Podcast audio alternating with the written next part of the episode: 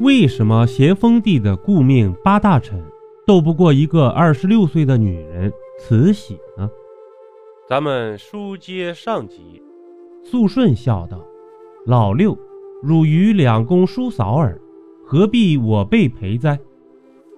恭亲王和两宫太后单独谈了两个多小时，密谋了下一步的行动。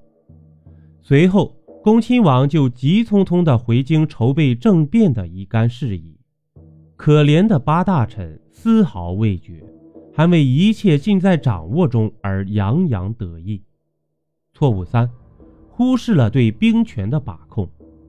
恭亲王一方面收买了手握重兵的兵部侍郎盛宝。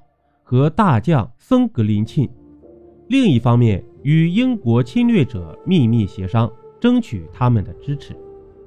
而此时，肃顺等人犯了一个极其致命的错误，以差务暂交繁忙为由，假意推辞掌管皇帝卫戍部队、步兵统领等职务。他们原本只是客套谦让，意在炫耀自己的劳苦功高，没想到。两宫太后顺水推舟，直接同意了他们的请辞，不动声色地夺了肃顺集团的兵权。没有兵权的肃顺集团，就像没有牙齿的老虎，样子再凶也没有搏斗的能力了。错误四，没有阻止慈禧提前回京。肃顺失了兵权，可是他手中还有太后和小皇帝。挟天子以令诸侯，也不失为一部扭转颓势的好戏。无奈肃顺并没有看透慈禧和恭亲王的意图，依旧大大咧咧不以为意，错失了最后一个扭转命运的机会。在运送咸丰帝灵柩回京的时候，慈禧以同治皇帝年幼体弱为由，让八大臣中的载元、端华。与他们穿小路先行回京，剩余六大臣扶灵柩走大道后行，两个队伍路程整整相差三天，杜绝了肃顺将太后和皇帝作为人质的可能性。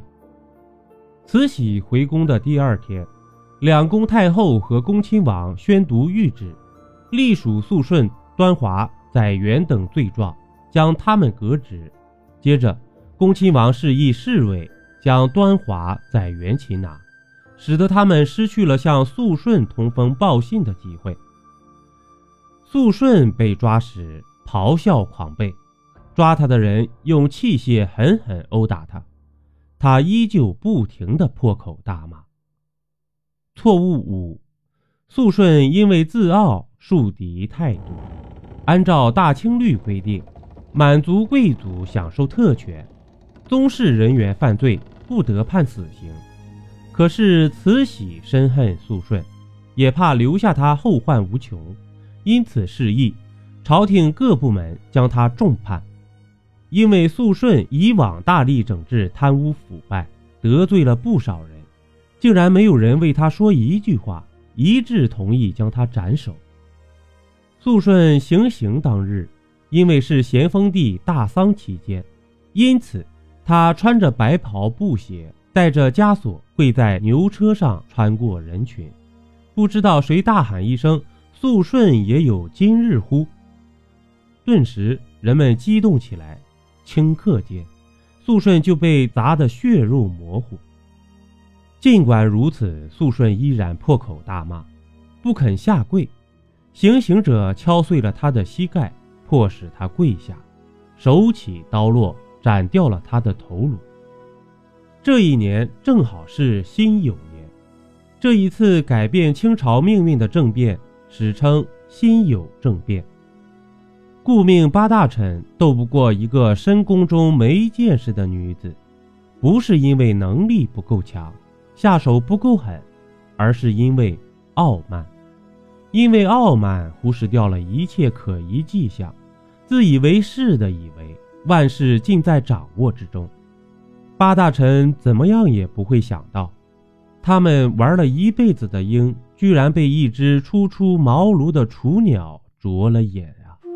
欢迎您收听由主播像素星座演播的免费有声小说《中国民间故事》。本集播讲完毕，点个关注，订阅一下哦，下集我们不见不散。